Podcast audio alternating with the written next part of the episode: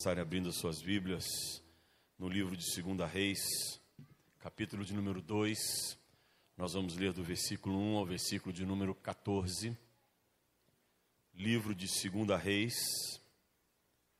capítulo 2, do versículo 1 ao versículo 14. Se você tiver alguma dificuldade, a sua Bíblia tem um índice. Você pode correr até o índice da tua Bíblia, acha a página e fica mais fácil para que você localize esse livro está no Antigo Testamento, livro de 2 Reis, capítulo 2, de 1 a 14, nos diz assim: Quando estava o Senhor para tomar Elias no, ao céu por um redemoinho, Elias partiu de Gilgal em companhia de Eliseu. Disse Elias a Eliseu: Fica-te aqui, porque o Senhor me enviou a Betel. Respondeu Eliseu: Tão certo como vive o Senhor e vive a tua alma, não te deixarei.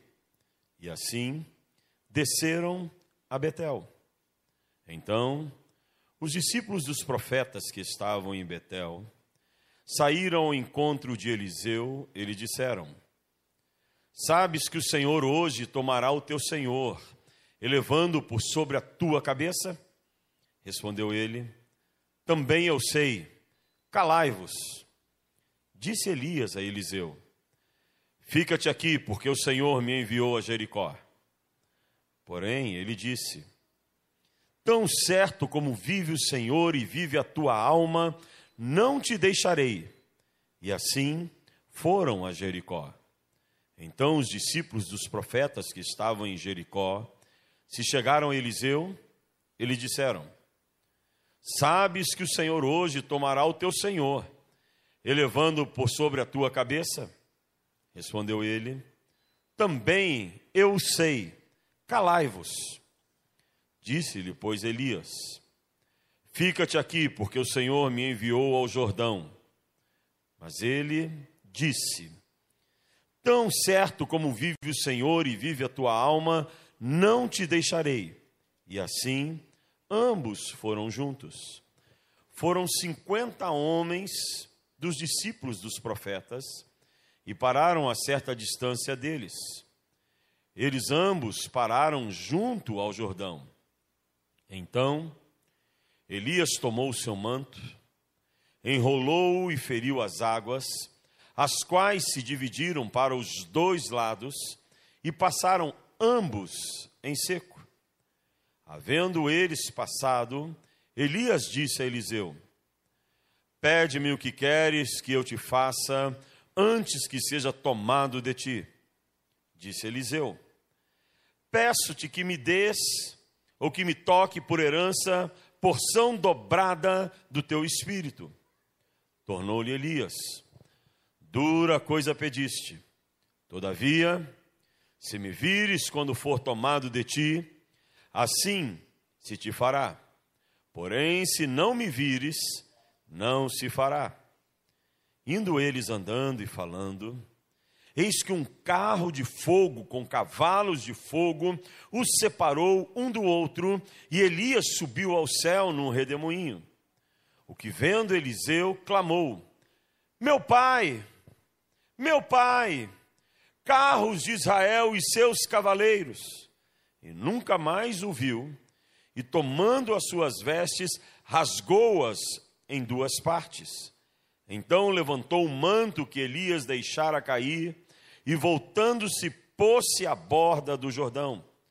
Tomou o manto que Elias deixara cair, feriu as águas e disse: Onde está o Senhor Deus de Elias? Quando feriu ele as águas, elas se dividiram para um e outro lado, e Eliseu passou. Que texto tremendo, meus amados irmãos. Quem esteve conosco na última sexta-feira, na nossa vigília, e eu volto a dizer isso, eu não sei o que vocês fazem em casa, numa sexta-feira, que poderiam estar na igreja, participando de uma vigília de busca do Espírito Santo, mas quem esteve na última sexta-feira conosco, nos ouviu falar um pouco sobre um dos grandes avivamentos que houve na história da igreja cristã evangélica. o avivamento da rua Azusa. Foi um fato marcante na cidade de Los Angeles, na Califórnia, nos Estados Unidos, que aconteceu entre 1906 até 1910. Quando o Espírito Santo decidiu e veio sobre toda uma congregação, sobre homens e mulheres que se reuniam ali naquele lugar, e coisas tremendas aconteciam na rua Azusa. Enfermos eram curados, possessos eram libertos. Chegam os relatos de que pessoas que não tinham membro por completo, crescia-lhes os membros dos braços ou das pernas. Câncer era extirpado e coisas tremendas aconteciam ali naquele lugar de avivamento. Se você ainda não leu, vale a pena você ler a respeito do avivamento da rua Azusa e poder ver como Deus agiu naquele lugar. No meio daquele mover, no meio daquele movimento, em que as pessoas iam de vários lugares para poderem conhecer o que estava acontecendo em Los Angeles, um dos líderes daquele movimento se chamava William Seymour. E eu disse para o grupo que esteve aqui na sexta-feira, e o Espírito Santo me tocou para que repetisse isso nessa noite, de que William Seymour era um homem tremendamente usado por Deus.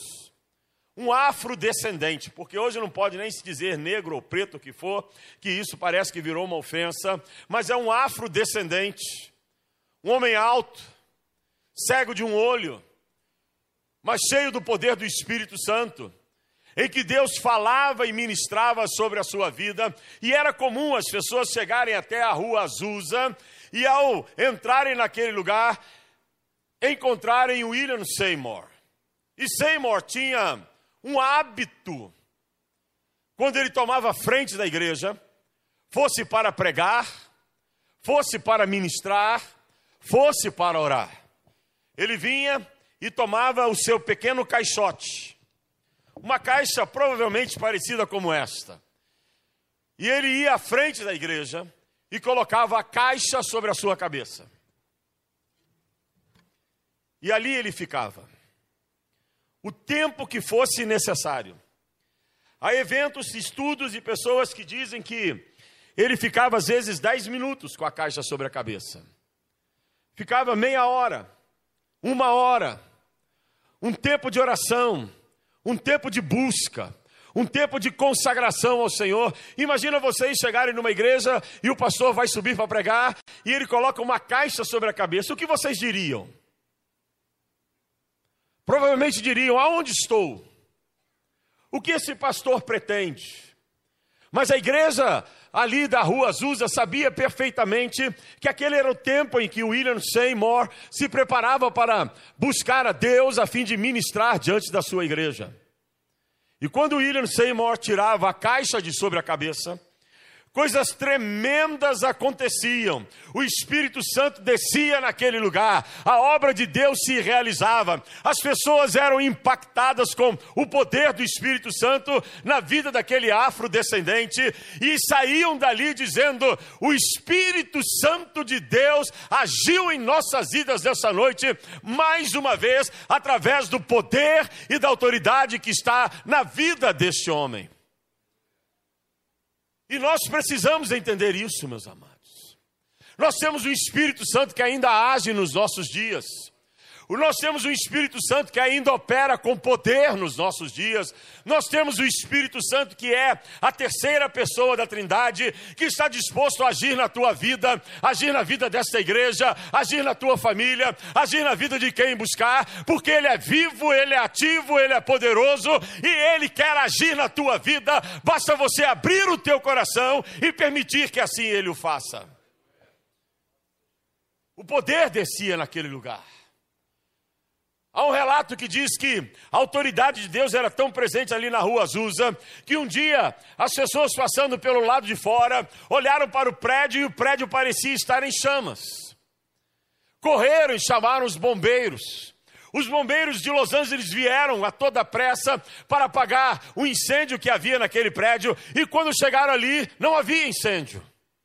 E o William Seymour vai até os bombeiros e perguntam o que estava acontecendo. E eles dizem: Olha, ah, relatos de que eh, ligaram para nós dizendo que havia um incêndio aqui, nós viemos apagar o incêndio, mas nós não estamos vendo o incêndio. E Seymour voltou-se para aqueles bombeiros e disse: O que vocês viram foi a glória de Deus descendo neste lugar, porque aonde a glória de Deus desce, há um fogo pentecostal para que as pessoas possam ver que o Espírito de Deus está ali. E foi algo tremendo. Algo de muito poder. E eu compartilhei com a igreja sobre por que o avivamento aconteceu naquele lugar.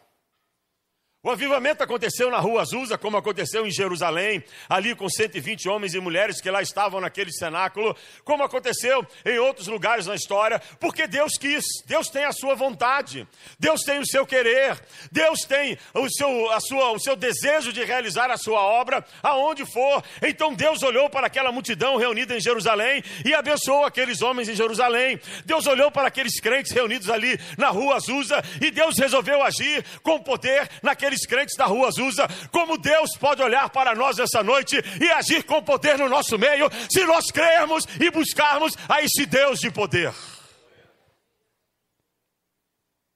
E Deus agiu, porque era a vontade do Senhor.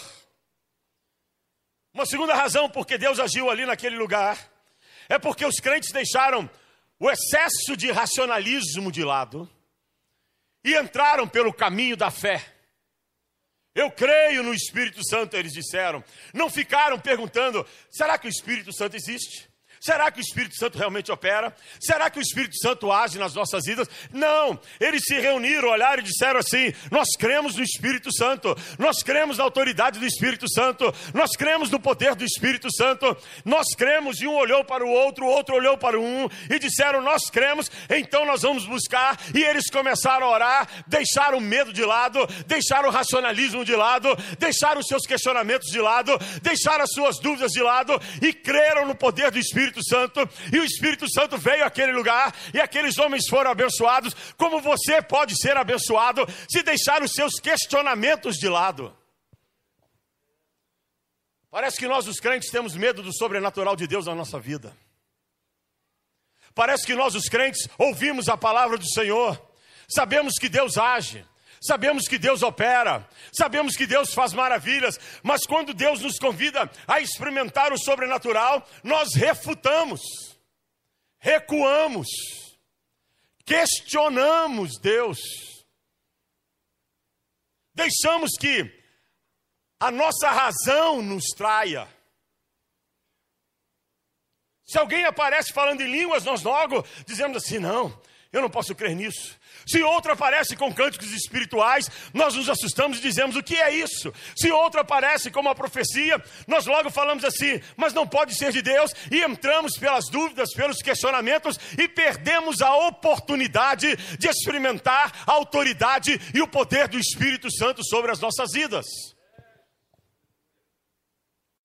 Mas eles não. Eles deixaram de lado o questionamento, deixaram de lado as suas dúvidas, se lançaram aos pés do Senhor, e o Espírito Santo veio com poder, com autoridade, com majestade, com glória naquele lugar, e aquelas vidas foram impactadas e foram transformadas, porque o Espírito Santo estava naquele lugar, porque todos criam. Agora eu pergunto a você: você crê no Espírito Santo? Se você crê, por que não busca? Se você crê, por que não se entrega? Se você crê, por que não se derrama? Se você crê, por que você não permite que Deus haja na tua vida e restaure a tua fé e restaure a tua espiritualidade? Se você crê, por que não há frutos? Mas há uma terceira razão. Porque o Espírito Santo agiu naquela, naquele lugar, como agiu também lá em Jerusalém. Aqueles crentes decidiram colocar Deus em primeiro lugar. Deus em primeiro lugar. Oh, como nós estamos precisando aprender com aqueles crentes. E voltarmos à prática do que os crentes de Jerusalém fizeram. E voltarmos à prática do que os crentes da rua Azusa fizeram. Colocar Deus em primeiro lugar. não é deixar se sobrar um tempo para Deus, não é voltar-se e dizer, ah, eu agora já fiz as, as minhas coisas, então vou buscar a Deus. Não! É ter Deus em primeiro lugar. É você chegar e dizer assim: Eu quero Deus. Eu não posso amanhecer sem dizer bom dia, Senhor. Eu não posso ter os meus planos sem colocar Deus à frente. Eu não posso querer constituir uma família sem colocar Deus à frente. Eu não posso querer ir ao meu trabalho sem colocar Deus à frente. É colocar Deus à frente de tudo e dizer: Deus, eu não vou fazer nada se não estiver na tua aprovação, se não for da tua vontade, se não for do teu querer, se não for os teus planos para a minha vida. Então, Senhor, eu tomo uma decisão. Eu quero ter a Ti em primeiro lugar na minha vida. Eu fico impressionado de ver os crentes dos dias de hoje. Parece que Deus é só um acessório. Parece que Deus foi colocado como quando eu precisar eu vou lá e busco. Não há mais uma devoção, não há mais uma consagração, não há mais uma entrega como existia na igreja primitiva. Não há mais um colocar-se diante do Senhor e dizer: Deus, tu és mais importante do que o meu emprego, tu és mais importante do que as minhas vontades, tu és mais importante do que a minha família, tu és mais importante do que a minha religião, tu és mais importante do que as coisas que eu queira nessa vida. Tu és indispensável, Senhor. Deus espera isso de nós, meus amados. Deus espera de nós essa condição. Os crentes colocaram Deus em primeiro lugar em Jerusalém. Olha o que aconteceu: derramar do poder. Os crentes colocaram Deus em primeiro lugar na rua Azusa. Olha o que aconteceu: derramar de poder. Os crentes colocaram em primeiro lugar a Deus no grande avivamento de Wesley. Os crentes colocaram em primeiro lugar a Deus no grande movimento que houve na Grã-Bretanha. Olha o que aconteceu. O poder de Deus desceu. Se você colocar Deus em primeiro lugar na tua vida, o poder de Deus vai descer sobre a tua vida. Se nós tivermos Deus em primeiro lugar, o poder de Deus descerá sobre nós. Então, se você quer o poder de Deus, é Deus em primeiro lugar. E eles colocaram. E houve um avivamento. Na história que nós lemos nessa noite não é diferente nós nos deparamos com dois personagens muito interessantes da Bíblia. Dois grandes profetas da Bíblia. Profeta Elias, que é considerado o maior de todos, e profeta Eliseu, que foi o seu sucessor. Lá estava Elias. Deus havia dito a Elias e revelado que iria trasladar ou trasladá-lo ao céu. E os discípulos sabiam que isso aconteceria com Elias. Havia apenas aquela expectativa de que em momento isso aconteceria. Mas eles sabiam. Eliseu sabia, tanto é que Eliseu está andando com Elias e alguns discípulos chegam para ele e dizem assim: Olha, o teu senhor hoje vai ser tomado, você sabia? E ele diz: Sim, eu sabia, mas não precisa falar. E Elias recebe de Deus essa verdade.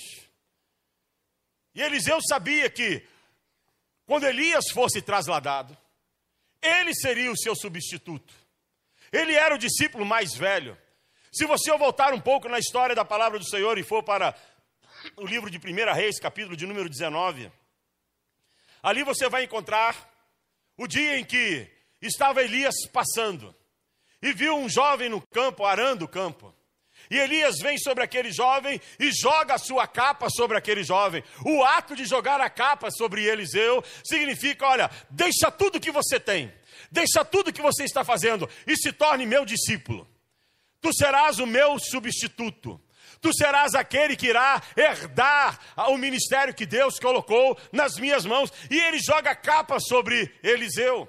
Eliseu poderia ter dito: não, não, eu não quero isso, eu sou jovem, eu pretendo casar, eu pretendo ter filhos. O meu pai é muito rico e o pai de Eliseu era muito rico, era alguém que estava lá e que tinha muita posse, e Eliseu ajudava no trabalho da casa. Ele poderia ter dito: não, eu quero estar com meu pai, eu não vou contigo, porque eu nem sei quem tu és.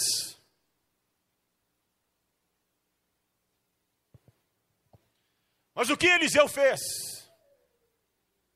Quando ele recebe a capa, ele diz: eu vou contigo. Só permita-me despedir-me dos meus pais. Ele vai até os pais, sacrifica um animal. Ali tem um, um, momento com a família, se despede da família e vai seguir Elias para ser discípulo de Elias, porque ele entendia que quando Deus chama, não se pode fugir ao chamado do Senhor. Ouça isso. Quando Deus chama, não se pode fugir ao chamado do Senhor. Porque aquele que foge do chamado de Deus, nada vai dar certo. Tudo vai dar ao contrário. Tudo vai lhe fechar as portas. Ele vai tentar fazer algo e não vai dar certo. Ele vai tentar construir algo e não vai dar certo. Ele vai tentar ir para tal lugar e não vai dar certo, porque Deus está dizendo assim: não é esta a minha vontade. A minha vontade é que tu me sirvas. A minha vontade é que tu deixes tudo. A minha vontade é que você venha viver da maneira como eu quero. Então deixa tudo e me sirva. E Elias jogou a capa e Eliseu aceitou. E Eliseu foi com Elias, sendo educado, sendo criado, sendo, sendo mentoreado, lapidado. E Eliseu começa a ver o poder de Deus na vida de Elias, de maneira tal que chega o dia em que Elias diz assim: Olha, o Senhor vai me tomar. O Senhor vai me tomar. E Eliseu então toma um propósito: Se o Senhor vai te tomar, eu quero a tua bênção.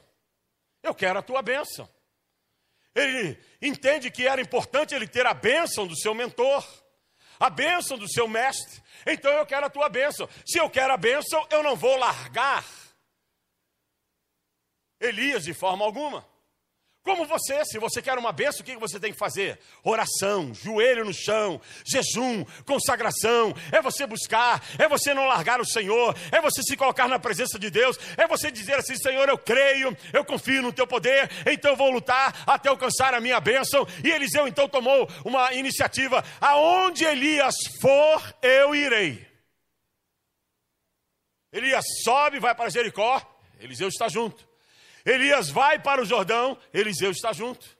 Aonde Elias ia, Eliseu estava junto. Em alguns momentos, talvez Eliseu tenha dito: oh, mas para de me perseguir. E Eliseu volta e se diz assim: Não vou, porque eu quero receber a bênção, eu quero receber o teu poder, eu quero receber. Então o que tu queres receber de mim? E Eliseu diz assim: Eu quero a porção dobrada do teu espírito. E o que acontece? Estavam os dois andando, e de repente um redemoinho surge, e carruagem de fogo aparece nos céus, e se você não crê nisso, repreenda a tua mente nesse momento, porque a palavra de Deus, ela não é mentirosa, ela é poderosa, ela é genuína, ela é verdadeira. Carruagem de fogo parece nos céus e a redemoinho vem, e Elias vai subindo, vai subindo, e Eliseu grita: Meu pai, meu pai, e Elias joga a capa sobre Eliseu, e Eliseu pega aquela capa, recebendo a unção, e entra debaixo do manto de Elias. Ele fez a melhor escolha. Eu quero estar debaixo do manto do poder do Senhor. Eu quero estar debaixo do manto da autoridade de Deus. Se Elias usava esse manto e o manto era um símbolo da autoridade sobre a vida de alguém, eu quero estar debaixo da mesma autoridade que Elias estava, que é a autoridade do Espírito de Deus, que é a autoridade desse Deus maravilhoso. Eu quero estar debaixo do manto do Senhor. Agora eu te pergunto: tua vida está debaixo de qual manto? Qual é o manto que está sobre a tua vida? Qual é o manto que você tem se colocado debaixo dele? É o manto do Senhor? É o manto do Espírito Santo? Ou é o manto das riquezas?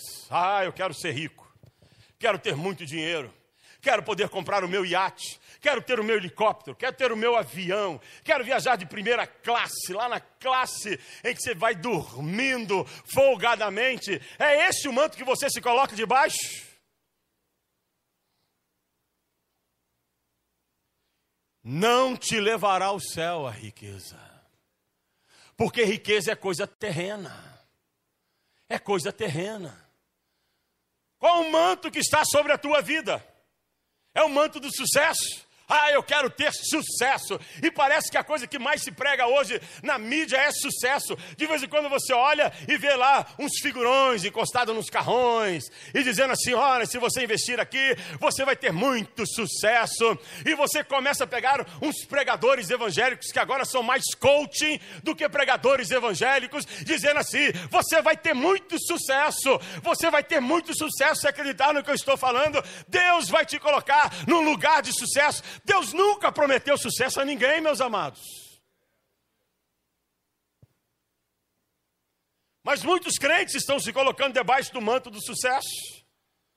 Qual é o manto? É o manto da vaidade, em que você anda no meio da igreja e das pessoas como se fosse o pavão misterioso, pássaro formoso.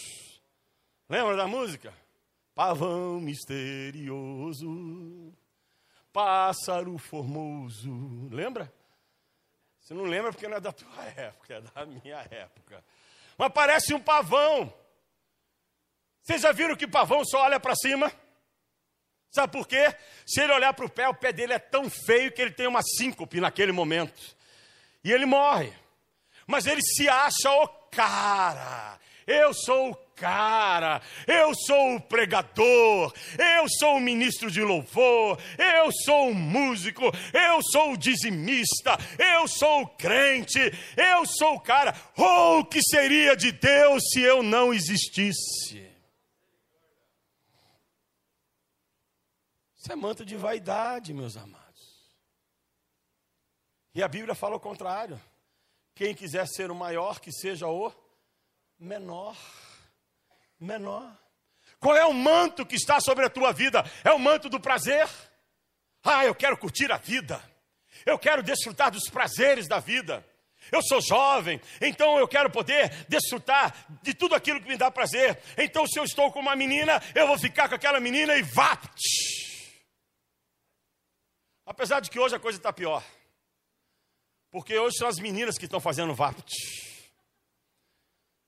Está difícil, está complicado, mas os crentes estão correndo atrás do manto do prazer, querem tudo que dá prazer.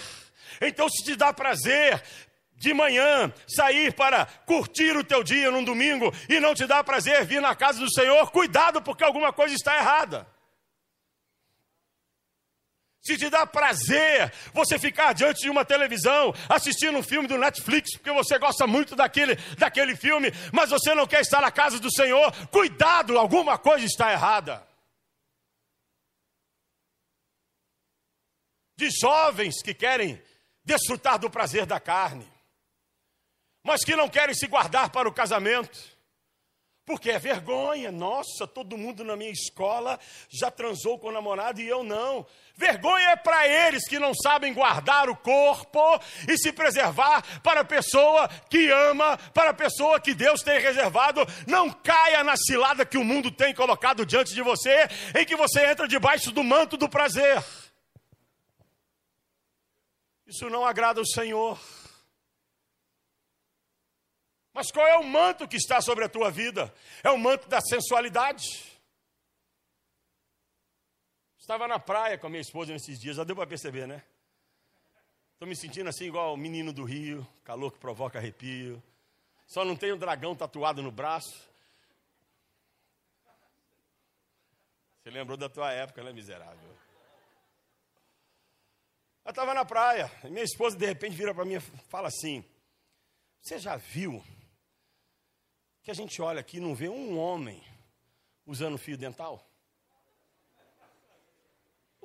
É verdade.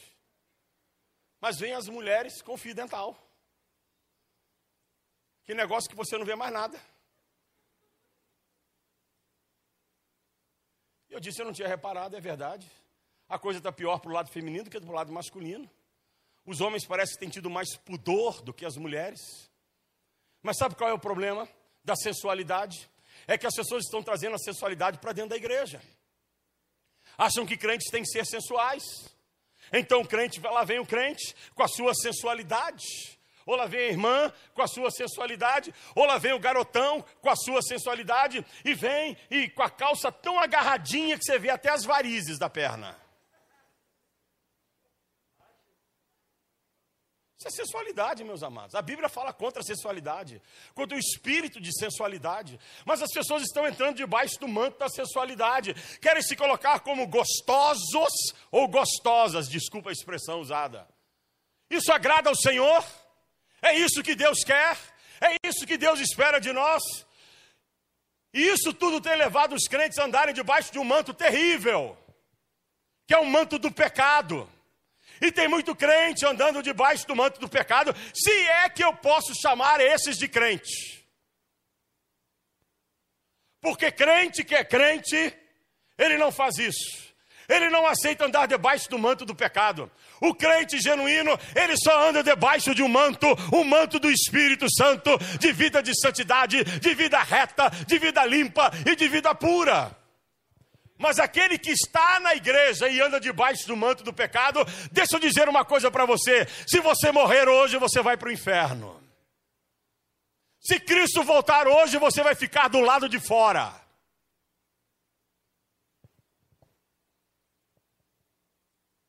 Como diz meu amigo pastor Carlos, ai Jeová. Mas nós temos que parar de brincar com a nossa vida e olhar que baixo de manto nós nos encontramos. Qual é o manto que está sobre a tua vida? Qual é o manto que está sobre você? Qual é o manto que você se colocou? Porque isso é uma decisão tua, é o teu livre-arbítrio. Você escolhe o manto que quer estar debaixo dele. Eu escolhi o manto de Jesus Cristo. Eu escolhi o manto do Espírito Santo. E Deus espera que cada um de nós faça a escolha certa. Escolhamos o manto do Espírito de Deus sobre as nossas vidas e nos coloquemos ali de tal maneira que digamos para todo mundo que está ao nosso redor: daqui eu não saio e daqui ninguém me tira, porque este é o melhor lugar que eu poderia estar debaixo do manto do Senhor. Eliseu pegou o manto do, do profeta. Eliseu tomou o manto do Senhor. Eliseu entrou debaixo do manto da autoridade do Espírito de Deus. E você nessa noite, qual é o manto que você vai escolher? Qual é o manto que você se encontra?